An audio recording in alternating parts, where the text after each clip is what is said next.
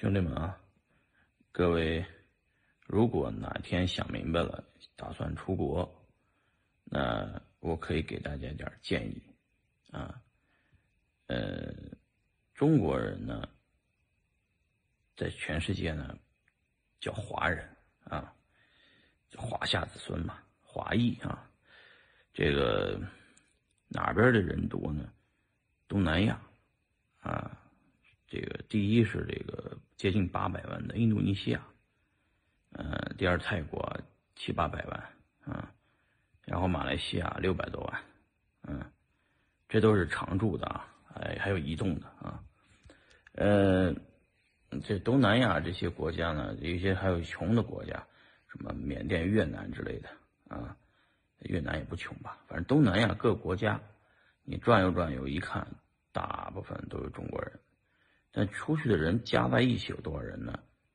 大概啊，包括把美国的、加拿大的、欧洲的各个国家都算上，呃，还有南美，南美还有个秘鲁，秘鲁那边说是也有大约一百多万吧，嗯，有大约一亿人吧。中国有中国大陆有接近十四亿的人，呃，海外呢大概有这个这个这个华人多的地方有这些地方。嗯，你去这些地方呢，呃，虽然是少数人种啊，除了新加坡那是多数人种，它是华人建国了，其他的呢都是少数人种。但是呢，就是说，中国人由于这个勤劳啊、好学，呃，又注重经商啊，所以呢，呃，在整个在各国家吧，华裔基本上都是首富啊，有点像。呃，犹太人啊，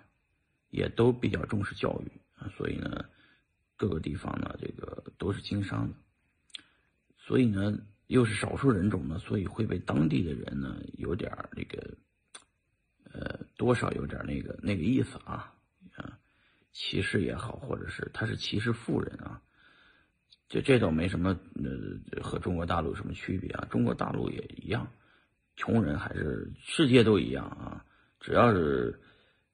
富人都可能会被仇视啊。如果你从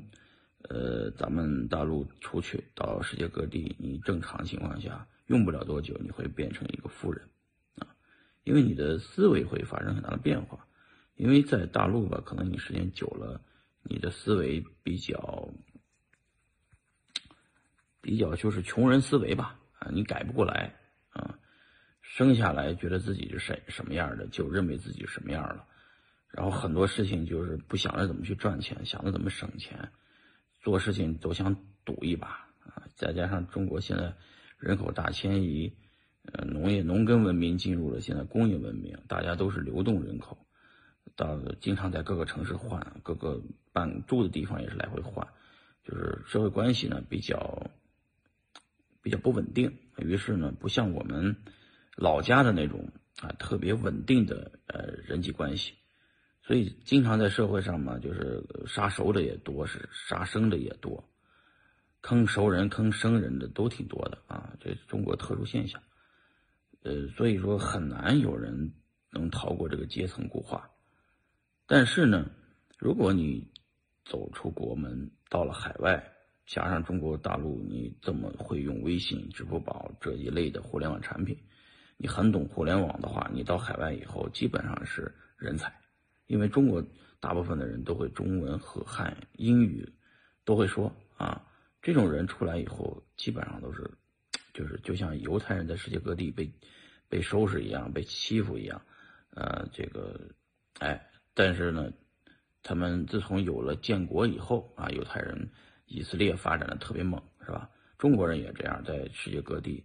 都是这样的啊。确实会被歧视，就是因为咱太有钱了，所以会被歧视啊。呃，所以说你们如果想出来啊，建议你们去华人多的地方，因为你们在那边会被就是尊重啊，在那边会被就是被仰视，然后你自己就觉得自己不一样，然后很快你的阶层就固化，就会被打破，你会不会进入另外一种思维方式？今天就聊到这儿。